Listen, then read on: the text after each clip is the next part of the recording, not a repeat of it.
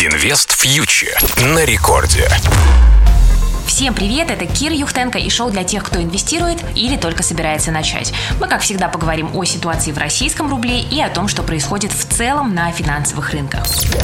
Ну что, сначала давайте о валюте, потому что эта тема, как всегда, самая популярная. Итак, пара доллар-рубль остается в диапазоне 73-74. На этой неделе мировой рынок нефти потрясло рекордное похолодание в Техасе, и это оказало поддержку нефтяным ценам. Сейчас нефть марки Brent держится у отметки 64, и это, конечно же, создает благоприятные условия для дальнейшего укрепления рубля.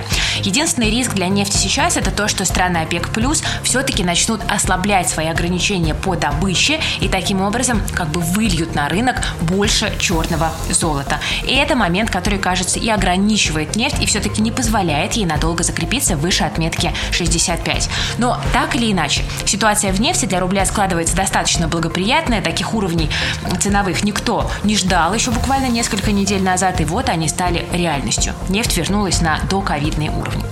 Кроме того, у рубля будет в ближайшее время еще один фактор поддержки. 25 февраля – это день по уплате налога на добычу полезных ископаемых, и для этого российские экспортеры традиционно продают валюту. Поэтому при прочих равных условиях доллар вполне может опускаться ниже отметки 73.20 на будущей неделе. Этот уровень пока выступает в качестве поддержки для этой валютной пары.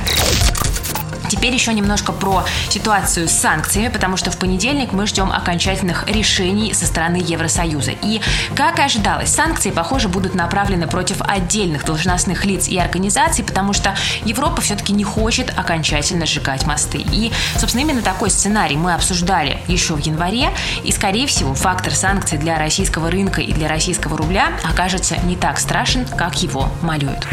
Инвест фьючер на Радиорекорд. Еще обратите внимание, что на рынке облигаций федерального займа ОФЗ продолжились продажи после двух дней коррекции. Но, несмотря на это, курс рубля остается очень даже стабильным. И это очень важный маркер, который показывает нам, что ОФЗ продают резиденты, люди изнутри страны. Потому что если бы продажи исходили от иностранных инвесторов, то это неизбежно отразилось бы слабостью рубля, чего, как мы видим, не происходит.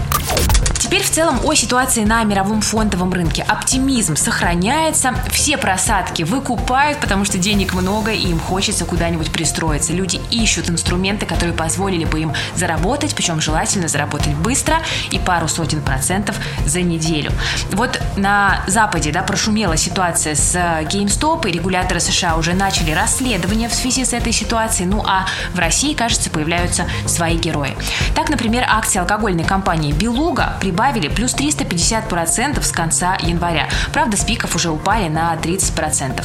Акции растут не просто так, они целенаправленно довольно разгонялись в соцсетях, то есть ситуация в целом очень даже похожа на Reddit и The Wall Street Bets. И любопытно, что даже менеджмент компании Белуга выступил с комментариями, сказал большое спасибо всем э, за то, что, собственно, котировки наших акций выросли, но мы не знаем, что стало причиной, потому что фундаментально в компании ничего не поменялось. И здесь, конечно, друзья, я вас хочу в очередной раз предупредить. Будьте осторожными, не будьте жадными, потому что рынок сейчас такой, что действительно возможно очень резкие движения, но вы никогда не знаете, да, когда эти движения закончатся и насколько мощным после этого будет обвал. Я надеюсь, что ситуация с э, теми же акциями GameStop для многих стала таким примером, который позволит научиться не на своих ошибках. Так что я продолжаю выступать за консервативное, осторожное, долгосрочное инвестирование, которое позволяет нам выращивать капитал постепенно, а не богатеть за какие-то считанные дни. Я не думаю, что рынок на самом деле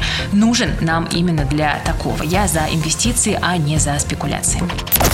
Друзья, с вами была Кира Юхтенко, специально для Радио Рекорд. Пожалуйста, присоединяйтесь к нашему проекту Invest Future на YouTube и в Telegram. Инвестируйте с умом и берегите себя и свои деньги. Инвест фьючер на Радиорекорд.